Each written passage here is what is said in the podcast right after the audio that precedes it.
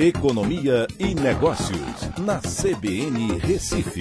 Oferecimento Cicred Recife e Seguros Unimed. Soluções em seguros e previdência complementar. Olá, amigos, tudo bem? No podcast de hoje eu vou falar sobre as vendas no varejo que, após duas quedas consecutivas, apresentaram um crescimento de 0,6% no mês de fevereiro. Apesar disso, na comparação com fevereiro do ano passado, ainda tem uma queda de 3,8%. E em 12 meses tem um crescimento de 0,4%. O que é que aconteceu?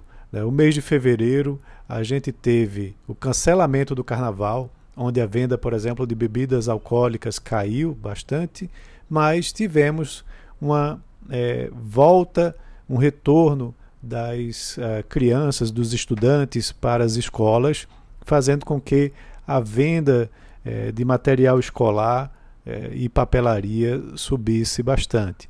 Eh, quando a gente analisa os demais setores, também tivemos uma retomada de móveis e eletrodomésticos, tecidos, vestuário e calçados, livros, jornais, revistas e papelaria, como eu já mencionei também.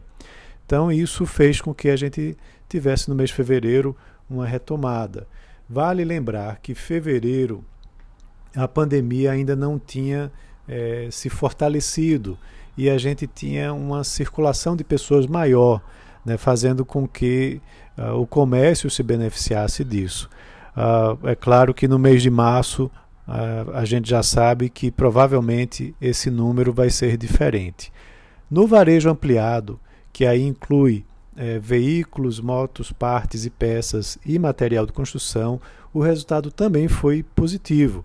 Né? A parte de veículos, motos, partes e peças teve um crescimento de 8,8% e material de construção um crescimento de 2%, mesmo depois né, é, dessa pressão inflacionária que a gente vê principalmente nos itens no, de material de construção.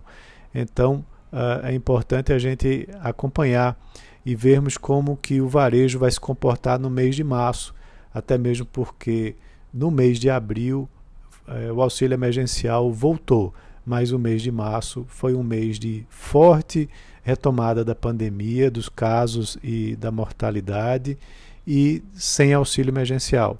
Então, provavelmente será um mês de queda. Mas vamos aguardar como que uh, esse setor uh, apresenta o seu desempenho ao longo uh, do primeiro semestre, já que no primeiro trimestre deve apresentar provavelmente um recuo, uma queda. Então é isso, um abraço a todos e até a próxima.